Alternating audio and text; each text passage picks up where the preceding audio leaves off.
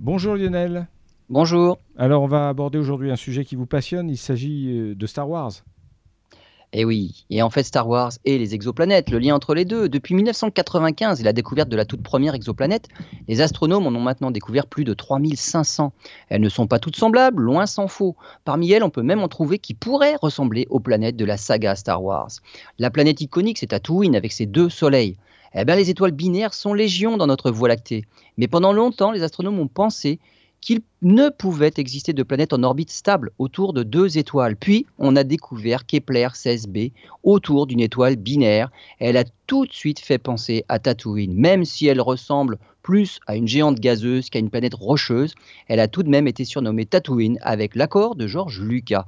Parmi toutes les exoplanètes qui doivent finalement exister autour des étoiles doubles, nul doute qu'il doit y en avoir une rocheuse sur laquelle il y aura deux arcs-en-ciel les jours d'orage, des cadrans solaires avec deux ombres et des couchers de soleil.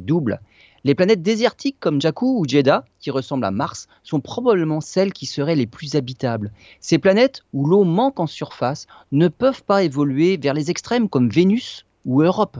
La planète haute, c'est Ogle 2005 euh, BLG de 390 L dans la constellation du Scorpion à 22 000 années-lumière de la Terre.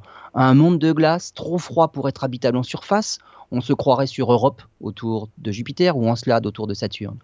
La lune forestière d'Endor pourrait être notre voisine Proxima b à seulement 4 années-lumière de la Terre.